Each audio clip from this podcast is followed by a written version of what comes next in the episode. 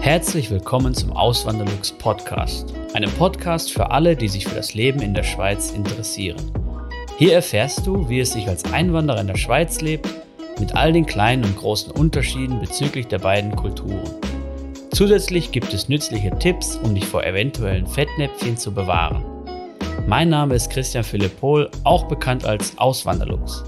Seit 2016 lebe ich in der Schweiz zusammen mit meiner Schweizer Frau und unserer gemeinsamen Tochter. Im heutigen Video werde ich einige wichtige Fragen rund ums Thema Auswandern in die Schweiz beantworten, zum Beispiel zum Thema Probezeit, oder ob man Schweizerdeutsch schon vorher sprechen sollte, bevor man in die Schweiz zieht und wie das aussieht, wenn man als Alleinverdiener hier in die Schweiz kommt, wie das ja finanziell aussieht, äh, wenn man noch Familie hat. Gut, kommen wir mal zur ersten Frage direkt, Schweizerdeutsch. Das sind jetzt alles Fragen aus der Community, die ihr mir gestellt habt, ja. Ähm, und wenn ihr wollt, also wenn, wenn du jetzt auch eine Frage hast, kannst du mir gerne per Instagram Direct Message auch natürlich deine Frage schicken. Ja, oftmals beantworte ich die dann direkt im, innerhalb der App, aber manchmal halt dann auch so besondere Fragen, die auch für, die, für den Rest der Community sinnvoll sind oder wichtig sind in meinen Augen, die dann auch, auch hier über dieses Videoformat. Genau, fangen wir mal mit dem ersten Punkt an. Schweizerdeutschkurs empfehlenswert, ob man einen Schweizerdeutschkurs nutzen sollte, also einen Online-Kurs, ja. Ich habe das nicht gemacht. Ich war aber auch in einer anderen Situation. Ich bin natürlich, äh, also ich bin natürlich, sage ich jetzt, durch meine Frau äh, schon in, in, Kontakt gekommen mit dem Schweizerdeutschen, weil sie Schweizerin ist. Und von daher war das für mich jetzt keine, ja, ich habe es nicht als äh, ein Muss für mich empfunden, ja. Ähm, was ich aber empfehlen würde, und das habe ich auch so gemacht, ich habe halt viel so Schweizer Radio gehört, wo aber dann auch Mundart gesprochen wurde. Es gibt Schweizer Radiosender, die auch ganz normal Hochdeutsch sprechen oder das Schweizer Hochdeutsch. Ähm, aber wenn ihr da reinkommen wollt in das Thema, ohne jetzt einen Kurs zu belegen oder sowas, weil ich könnte jetzt keinen empfehlen. Es gibt bestimmt gute, gute Kurse. Es gibt auch andere YouTube-Kanäle. Es gibt spezielle YouTube-Kanäle dafür, ähm, die sowas anbieten. Halt so das Thema Schweizerdeutsch kennenlernen und sowas. Auch bei Instagram findet ihr, findet ihr das. Aber ich persönlich kann jetzt keinen empfehlen. Ich bin da einfach nicht drin in dem Thema, ja. Ähm, aber mein Tipp für euch wäre jetzt einfach Radio zu hören, Schweizer Radio oder auch Schweizer Filme zu schauen, die man auch in Mundart schauen kann. Da habe ich letztens einen Blogartikel mal veröffentlicht, ähm, was es da so an, an, Filmen und auch an Serien gibt. Äh, den verlinke ich dann unten in der Videobeschreibung, könnt ihr euch gerne mal anschauen. Ähm, wirklich, wirklich gut. Die gibt es natürlich einmal in Hochdeutsch, in der Hochto Hochdeutsch äh, Audiospur oder mit der Hochdeutsch Audiospur und einmal auch in Mundart. Und ähm, ich finde, das eine, eine, richtig gute Möglichkeit, um da mal so reinzukommen in das ganze Thema Schweizerdeutsch, weil Pflicht ist es nicht, um das mal hier zu beantworten. Das fordert man nicht so in der Schweiz. Schweizer sind es gewohnt, dass die Deutschen, die am Anfang hierher kommen oder auch Österreicher, Österreicher haben schon weniger Probleme, was die Sprache angeht. Die verstehen schon mal ein bisschen mehr, würde ich sagen. Süddeutsche auch. Aber alles, was so nördlich des Mainz ist, da hört es dann meistens auf. Die verstehen einzelne Wörter und so, aber ganze Sätze oder Gruppengespräche, ein Gruppengespräch zu folgen, das wird dann schon schwierig. So erging es mir auch, ja. Ähm, aber wenn Schweizer das merken, dass man es nicht versteht, oder wenn man, die merken ja dann, dass man neu ist, äh, dann wechseln die automatisch ins Hochdeutsche. Es ist übrigens auch noch heute so, dass wenn Deutsche mit Schweizern sprechen im Einzelgespräch, das passiert mir immer noch, obwohl ich ja Mundart verstehe, und dann oft auch im Gespräch gefragt wird bei Personen, die ich jetzt noch nicht so gut kenne, ähm, ob Mundart okay ist. Und dann sage ich so, ja, ist kein Problem, alles klar, könnt ihr, äh, ich verstehe Mundart. Ähm, und dann sprechen sie trotzdem Hochdeutsch weiter, weil es halt irgendwie automatisch dann passiert bei den Schweizern. So habe ich es mir zumindest mal sagen lassen. Auch meine Frau spricht ab und zu Hochdeutsch. Mir fällt es gar nicht auf, wenn sie Mundart spricht oder Hochdeutsch spricht. Da muss ich schon wirklich sehr dra drauf achten.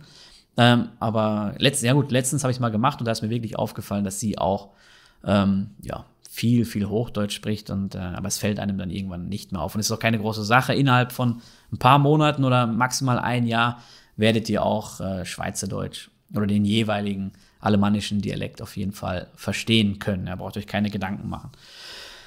Dann die nächste Frage, die kommt, äh, die, die kam in letzter Zeit relativ häufig. Ähm, Weiß nicht warum, gibt es eigentlich keinen großen Grund dafür, nämlich wie das mit der Probezeit ist in der Schweiz, ob das kritisch ist. Und da kommen wahrscheinlich so Gedanken auf von wegen Hire and Fire und der geringere Kündigungsschutz in der Schweiz, der ja generell vorhanden ist. Ähm, aber so ist es nicht. Also, wenn ihr Sorgen vor der, vor der Probezeit habt, kann ich euch die Sorgen nehmen, weil es ist genauso wie in Deutschland. Da muss man schon eine richtige Pfeife sein, um es mal äh, so auszudrücken, damit man in der, in der Probezeit entlassen wird oder gekündigt wird. Ja. Also es ist ja auch für euch äh, sogar ein Benefit, dass ihr die Möglichkeit habt zu sehen, hey, das passt einfach nicht mit dem Unternehmen und dann mache ich halt den Rückzieher. Klar, wenn man in ein anderes Land auswandert, ist es nochmal was anderes, ist ein Risiko. Man, äh, dass man da eingeht, ist nicht so einfach wie in seiner Heimatregion. Aber ich habe noch von niemandem gehört, dass er in der Probezeit gekündigt worden ist. Klar gibt es sowas, aber das sind Einzelfälle und es ist genau das gleiche wie in Deutschland auch. Ähm, und eben, da werdet ihr es auch kennen, dass in der Regel keiner in der Probezeit entlassen wird. Es sei denn, der schießt einen richtigen, richtigen, krassen, großen Bock und das ist hier in der Schweiz genauso, ja. Ähm, und dieses Hire and Fire, das ist auch nur ein Mythos, nur mal so am Rande. Ähm, da braucht ihr euch auch keine Sorgen machen. Ganz im Gegenteil, die Schweizer sind froh, wenn sie Arbeitskräfte bekommen. Jetzt, heute war wieder ein, äh, ein Artikel in der Zeitung, 2,1 Prozent. So hoch ist die, oder so niedrig ist die Arbeitslosenquote und Fachkräfte werden gesucht, ja. Und ähm, von daher sind die Arbeitgeber auch nicht dran interessiert, da irgendwie eine Hire-and-Fire-Mentalität zu machen. Ganz im Gegenteil, das kostet die einfach nur Geld und, äh, und andere Ressourcen. Mein Schweizer Privatkonto ist das Zack-Konto von der Bank Claire. Es ist kostenlos und bietet viele weitere Vorteile, wie beispielsweise virtuelle Unterkonten und Zack-Deals. Wenn du ebenfalls ein Zack-Konto eröffnest, kannst du dir mit dem Code AWLZAK 50 Franken Startguthaben sichern. Weitere Infos findest du auf auswanderlux.ch slash zack oder in den Podcast Show Notes. Die nächste Frage, kann, kann es als Alleinverdiener in der Schweiz finanziell schwierig werden? Und dann hat er noch dabei geschrieben, es war ein Mann, der das geschrieben hat, er hat ein hohes Einkommen. Also er kommt mit seiner Familie in die Schweiz als Alleinverdiener und er hat wahrscheinlich schon oft gehört, dass ich das halt so ein bisschen, ja, als Thema ansehe, wo man vorsichtig sein sollte, weil durch das liberalere System in der Schweiz, zum Beispiel die Krankenkasse, dass sie nicht prozentual vom Lohn bezahlt wird und dann für die ganze Familie gilt, sondern für jedes Familienmitglied extra bezahlt werden muss. Oder die Kinderbetreuung, die auch von den Eltern großteils getragen wird und nicht vom Steuerzahler wie in Deutschland. Ähm, dass man da halt schon schauen sollte, dass beide Partner arbeiten. Und der Meinung bin ich auch. Man sollte schon schauen, grundsätzlich jetzt, dass beide Partner schauen. Das muss auch nicht Vollzeit sein. Ich, also es gibt auch viele Schweizer, die ähm, wo die Frau oder der Mann halt ähm, Teilzeit arbeiten. Ich kenne viele, die äh, arbeiten 80-80, also der Mann 80 Prozent, die Frau 80 Prozent. Oder die Frau 60 und der Mann 100 oder die Frau 100 und der Mann irgendwie 60, sowas gibt es auch. Ähm, aber das entlastet natürlich den Geldbeutel dann schon enorm. Und den Vorteil, den finanziellen Vorteil, den die Schweiz durch das liberalere System bietet, ist auch dann gegeben. Ja. Wenn man aber nur mit einem äh, Verdiener in die Schweiz kommt, ist dann dieser Vorteil weg. Ja. Da muss das Einkommen halt schon sehr, sehr groß sein, damit ein Vorteil wieder gegenüber Deutschland besteht. Aber wenn man jetzt das klassische Modell, äh, Familienmodell fahren will, ähm, ein Elternteil geht arbeiten, Vollzeit, der andere Elternteil ist zu Hause und passt auf die Kinder auf, ähm, das wird dann schon schwieriger. Ja. Und das muss man natürlich individuell betrachten, das kann ich auch nicht pauschal beantworten.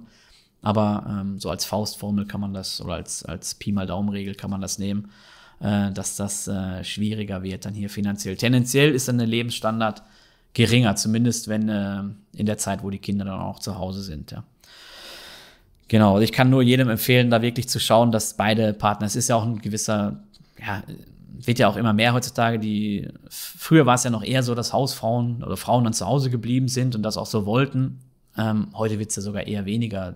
Frauen wollen halt auch auf eigenen Beinen stehen und wollen unabhängig sein. Und von daher ähm, stellt sich vielleicht vielen gar nicht die Frage. Genau. Dann die vorletzte Frage. Kann man ohne festen Job in die Schweiz auswandern? Und jetzt beantworte ich mal die Frage, nämlich nur für EU-Bürgerinnen und Bürger oder für EFTA-Bürgerinnen und Bürger, weil das ist das, wo es halt, äh, wo man klare Regeln sieht und wo man, wo ich auch wirklich dann was zu sagen kann, weil darin kenne ich mich aus. Drittstaatenangehörige sind nochmal was anderes. Da könnte es noch mal ein bisschen tricky werden. Aber EU- und EFTA-Bürgerinnen und Bürger dürfen in die Schweiz ziehen und sich drei Monate lang hier aufhalten. Die brauchen noch keine Aufenthaltserlaubnis, die dürfen das einfach. Das ist schon mal so und dürfen auch in der Zeit sich einen Job suchen, ja, wenn sie noch keinen, eben, wenn sie keinen Job haben. Ähm, wenn sie aber gar keinen anderen Job oder wenn sie gar keinen Job hier, gar keine Stelle suchen in der Schweiz, sondern vielleicht als Rentner herkommen wollen oder als Privatier oder was natürlich auch häufig vorkommt, sogar, also ich finde es sogar noch speziell, dass ich so viele Anfragen bekomme von, von Selbstständigen, ähm, weil ja, ich finde, der, also der Anteil an Selbstständigen in Deutschland ist ja relativ gering, aber die Anfragen sind recht häufig, finde ich jetzt, äh, was ich so erhalte. Und ähm, das ist auch möglich. Für die gilt auch die Personenfreizügigkeit, die da ausgehandelt worden ist in diesen bilateralen Verträgen zwischen der EU und der Schweiz. Ähm, was sie halt machen müssen, ausreichend finanzielle Mittel nachweisen. Und da kann das eine sein Vermögen, ausreichend Vermögen ähm, oder halt Erträge, sei es durch Renten oder durch irgendwelche, keine Ahnung, Lebensversicherungen oder Dividendenzahlungen oder Kapitaleinkünfte aus, also Mieteinnahmen zum Beispiel oder durch selbstständige Tätigkeit wenn sie zum Beispiel irgendwie, ja, wenn sie Dienstleistungen anbieten und die weiterhin von der Schweiz aus anbieten können, auch wenn sie die Kunden in Deutschland haben, wenn sie ihr Einkommen generieren hier in der Schweiz und das in ausreichender Höhe dann ist, dann steht einer Ansiedlung auch nichts im Wege. Das ist natürlich alles ein bisschen tricky, da schauen die Behörden noch mal genauer hin als jetzt bei einem Angestelltenverhältnis. Da muss man auch wirklich nachweisen, dass man über einen längeren Zeitraum diese Einkünfte schon hatte, so dass halt nicht das Risiko besteht, dass dann irgendwann eine Person hier in der Schweiz ist und dem Staat dann auf der Tasche liegt. Das ist der ganze Hintergedanke dabei. Ähm, und eben, ausreichend finanzielle Mittel ist ein schwammiger Begriff, ich weiß es, aber so, was man sich oder was man äh, sich da vorstellen kann, das ist das, das ist die Summe, die man haben muss, damit man nicht der Sozialhilfe unterliegt in der Schweiz. Das heißt, man muss nicht mit einer Million kommen, ähm, es reicht auch ein niedrigerer Betrag. Eine Zahl kann ich leider nicht nennen. Da müsste dann ähm, bei der jeweiligen Gemeinde mal nachfragen. Ja. Ähm, und dann kommen wir jetzt zur letzten Frage. Ist es möglich, ohne Rücklagen in die Schweiz auszuwandern? Ich habe ja letztes Mal ein Video gemacht über das Startkapital in der Schweiz. Ähm, verlinke ich dann hier oben in der Ecke, könnt ihr euch gerne nochmal anschauen. Und da bin ich darauf eingegangen. Und um diese Frage jetzt mal zu, die Frage kam daher natürlich auch oder kam aufgrund äh, dieses Videos, ja. Und ähm, ja, kann man schon, ja, kann man natürlich schon. Ich, es haben auch mehrere drunter geschrieben bei Instagram oder auch bei YouTube, dass sie das auch ohne Startkapital gemacht haben, geschafft haben oder sogar mit Schulden. Natürlich kann man das machen, aber ist natürlich ein gewisses Risiko dabei. Manche haben auch geschrieben, sie hatten dann die Eltern als Backup, die dann zur Not ausgeholfen hätten. Ja, kann man natürlich auch machen. Und in der Regel ist das Startkapital, was man benötigt, auch sehr gering. Es ist mehr so etwas, dass man ähm, weiß, es könnte irgendwas Unvorhergesehenes passieren. Und ich finde halt, man sollte immer so einen Notgroschen haben, nicht nur bei der Auswanderung, aber gerade wenn man in ein anderes Land auswandert, sowieso. Ähm, aber grundsätzlich sollte man auch einen Notgroschen haben von, ja, ich sage immer von drei Monatseinnahmen oder Monatsausgaben. Man muss halt schauen, was da sinnvoller ist. Aber das sollte man meiner Meinung nach schon haben. Trotzdem ist es möglich, auch ohne Startkapital oder ohne große finanzielle Rücklagen in die Schweiz auszuwandern. Der Schritt ist ja eigentlich eher gering. Es ist ja mehr wie ein Umzug. Ob ich jetzt von Hamburg nach München gehe oder von Hamburg in die Schweiz, das ist jetzt nicht so ein großer Unterschied, was die Kosten da betrifft. Ja. Genau, das waren die Fragen. Wenn ihr Anmerkungen dazu habt oder weitere Fragen habt, immer schön gerne in die Kommentare rein und ich hoffe, wir sehen uns dann beim nächsten Video wieder. Lasst mir auch gerne ein Like da, da freue ich mich immer sehr drüber. Und ähm, dann macht's gut, bis zum nächsten Mal. Ciao. Vielen lieben Dank fürs Zuhören. Neue Podcast-Folgen gibt es jeden Montag und Samstag um 9 Uhr vormittags. Schaut auch gerne auf meinem Blog auswanderlux.ch vorbei. Dort erfahrt ihr mehr über mich und mein Leben in der Schweiz. Zudem findet ihr mich auf YouTube und Instagram unter dem Namen Auswanderlux.